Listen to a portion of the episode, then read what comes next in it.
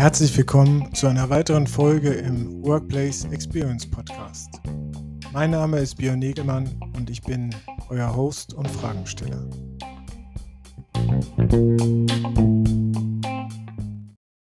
Ja, hallo, ich darf euch alle ganz herzlich begrüßen zu einem weiteren Interview in unserer Reihe Status Quo zur Workplace Experience Entwicklung im Sommer 2022. Mein Name ist Björn Negemann von Congress Media und ich bin bei uns der Moderator und äh, habe hier die Ehre, äh, ja, mich mit unterschiedlichsten Expertinnen und Experten zu dieser Entwicklung beim Thema Workplace Experience und der digitalen Transformation der Arbeit unterhalten zu dürfen.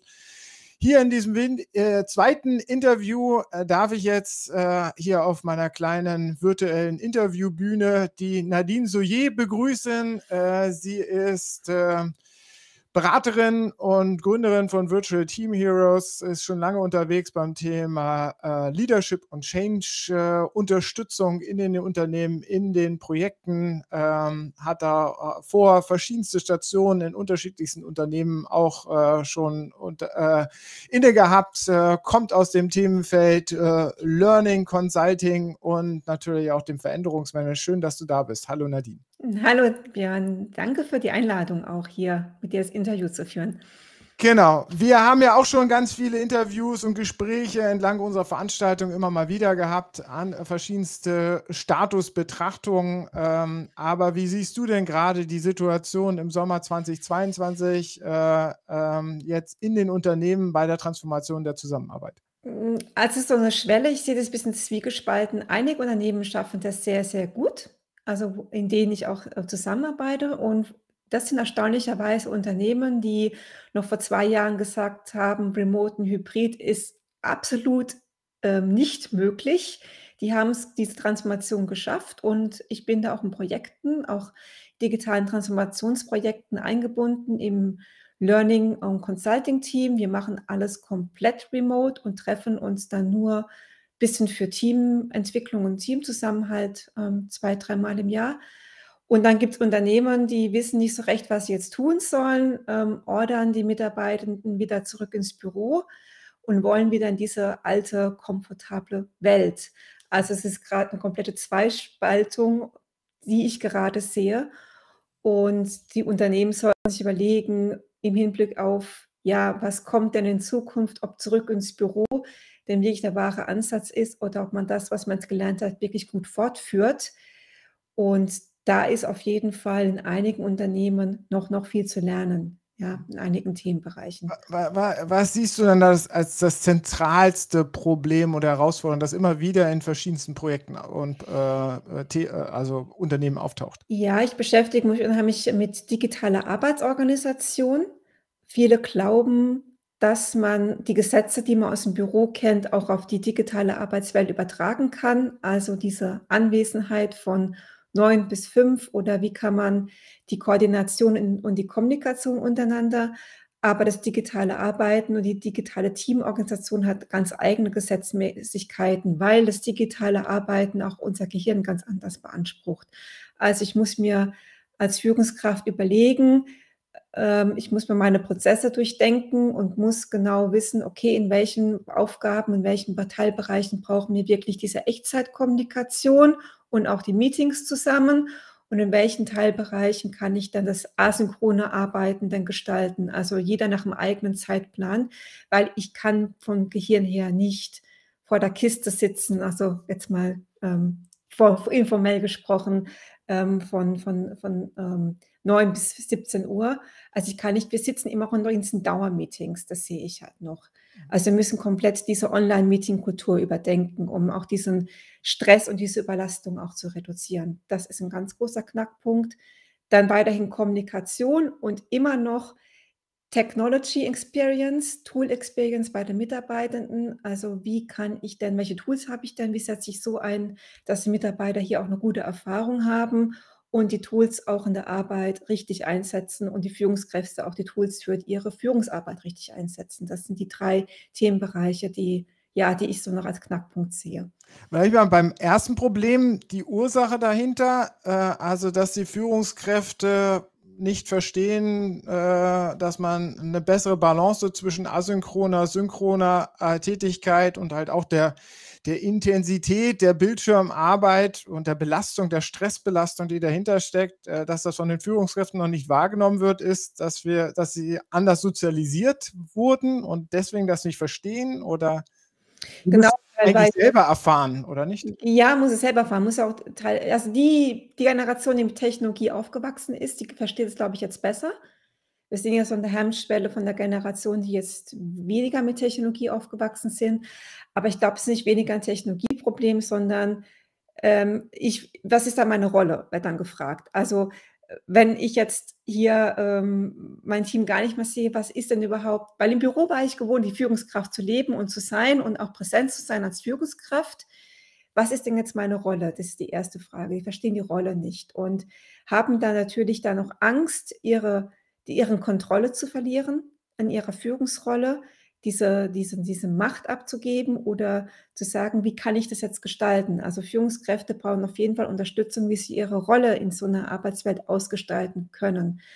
Dazu gehört auf jeden Fall ähm, das, was eigentlich zur Führungsarbeit dazu gehört, die Ziele richtig so zu setzen, dass ähm, ich loslassen kann und ich Ergebnisse liefer, beliefern bekomme, wenn ich sie brauche, zum bestimmten Ergebnis. Aber was mache ich in der Zwischenzeit? Und da ziehen sich dann viele dann zurück und sagen, ich, okay, ich lasse die mal so laufen. Was dann passiert, sie verlieren dann den Zusammenhalt zum Team. Also die können dann diese Kommunikation mit dem Team nicht gestalten, was dann wiederum zur Folge hat, dass das Team auseinanderfällt und man keinen Kontakt mehr auch hat. Ähm, oder es ähm, anderes Extrem, äh, man versucht dann irgendwelche Kontroll-Apps zu installieren oder, oder wirklich diese E-Time oder ähm, digitale Zeiterfassung zu haben. Ja, also ähm, diese, dieses Management nicht bei Anwesenheit, sondern Management bei Ergebnisse, das ist so ein Mindshift bei den Führungskräften. Das ist auch eher, es hat eher damit auch, so, auch zu tun, die Rolle neu auszugestalten. Was ist denn deine 15%-Lösung sozusagen, um die Führungskräfte hier schnell und einfach mal einen Schritt weiter zu bekommen, auf Spur zu bekommen, zu mhm. resozialisieren für das digitale Zusammenleben? Resozialisieren, ja, sich zusammenzusetzen mit dem Team und wirklich, ähm, Erwartungen zu klären. Ähm, was sind so was sind unsere Prozesse, was sind so unsere Aufgaben? Wie gestalten wir das auch zusammen? Und das kann ich auch als Führungskraft gar nicht vorgeben. Das muss ich zusammen mit meinem Team machen. Weil digitales Arbeiten bedeutet auch, dass wir plötzlich jeder seinen eigenen Kontext auch mitbringt. Im Büro hatten wir denselben Kontext und plötzlich bringt jeder seinen eigenen Kontext mit rein, vielleicht noch eigenes private Dinge mit rein, persönliche und individuelle Präferenzen, was die Arbeit betrifft. Und das ist meine Aufgabe als Führungskraft, da alles zusammenzubringen. Ja, und das vielleicht auch angecoacht, ja, mit einem Führungskräfteentwicklungscoach oder jemand, der das durchmoderiert und die, genau die richtigen Fragen stellt, zusammensetzen, okay, wie, was sind unsere Prozesse, was, wo brauchen wir Interaktion, wir überdenken unsere Meetingkultur. Was braucht ihr, um asynchron zu arbeiten? Also, dass man wirklich mal alles auf den Tisch bringt und daraus ja dann ähm, ja die Erwartungen schärft und dann auch meinetwegen dann ein Team Agreement daraus auch entwickelt, wie dann man die digitale Zusammenarbeit gestaltet. Aber ich denke, Führungskräfte brauchen dann eine Workshop, Teamcoaching, was auch immer, jemand, der von außen neutral hier reinkommt und auch die richtigen Fragen stellt und beantwortet. Wie macht man daraus eine größere Bewegung im Unternehmen? Also, dass solche Einzelveränderungen zu einem größeren Veränderungsprozess werden? Oh, das ist immer schwierig. Also, man auf jeden Fall nicht top-down vorgeben, ähm, sondern je früher die Mitarbeitenden eingebunden werden, auch bei Toolanführung, desto höher ist die Akzeptanz. Und natürlich dann, wenn man sagt, man hat Leuchttürme im Unternehmen, so Teams, die das sehr gut machen, das auch wirklich mal als Leuchtturm zu verkaufen und herauszustellen und auch ja solche Teams wirklich als mal zu interviewen, wie macht ihr das? Wie, wie was ist, was läuft, was läuft gut, was läuft schlecht? Ich habe das auf die, auf die Reihe gebracht, ähm, um da dann auch ja voneinander mehr zu lernen. Also, es ist immer äh, Veränderung ist immer Lernen voneinander und Erfahrungen. Und das kann man eigentlich auch nicht von von oben dann vorgeben. Das ist, ähm, immer der falsche Ansatz auch. Ich kann nicht als Führungskraft eine Team Agreement vorgeben und sagen, so, so jetzt arbeiten wir so digital oder jetzt haben wir drei Tage Präsenz im Büro.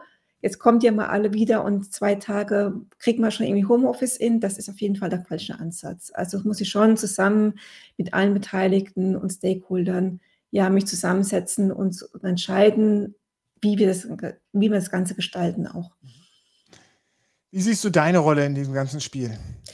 Ja, meine Rolle im Spiel, ich bin die klassische Beraterin, die dann solche Unternehmen unterstützt, ähm, macht auch ganz viele Workshops. Ich, aber ich bin auch in anderen Rollen drin. Ich bin auch in großen Transformationsprojekten drin, in großen Unternehmen und dort vor allem im, im Change- und ähm, Bewegungsteams drin. Und wir beschäftigen uns damit, wie können Mitarbeitende neue Prozesse effizient lernen, was brauchen die Mitarbeitenden, um solche Prozesse auch ähm, aufgreifen zu können, gut in ihre Arbeit ähm, adaptieren zu können und wie kann man digitales Lernen gestalten. Ja, also wir machen keine Präsenzformate mehr, sondern wenig Präsenzformate, kommt immer auf den Betriebsrat auch an, sondern eher dann wieder, wie kann man das digital gestalten, also digitales Lernen.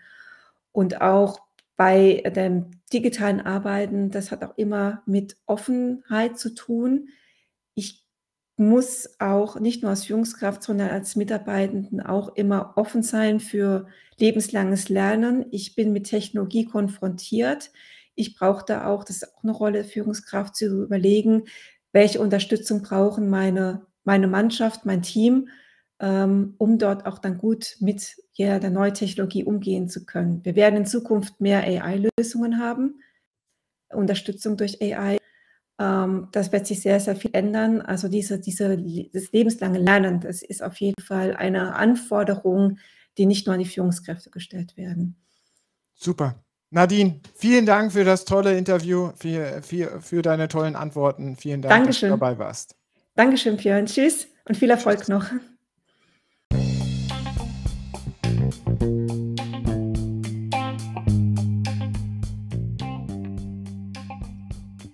Das war der Workplace Experience Podcast. Verpasst nicht die nächste Folge und abonniert uns noch heute auf den gängigen Audioplattformen.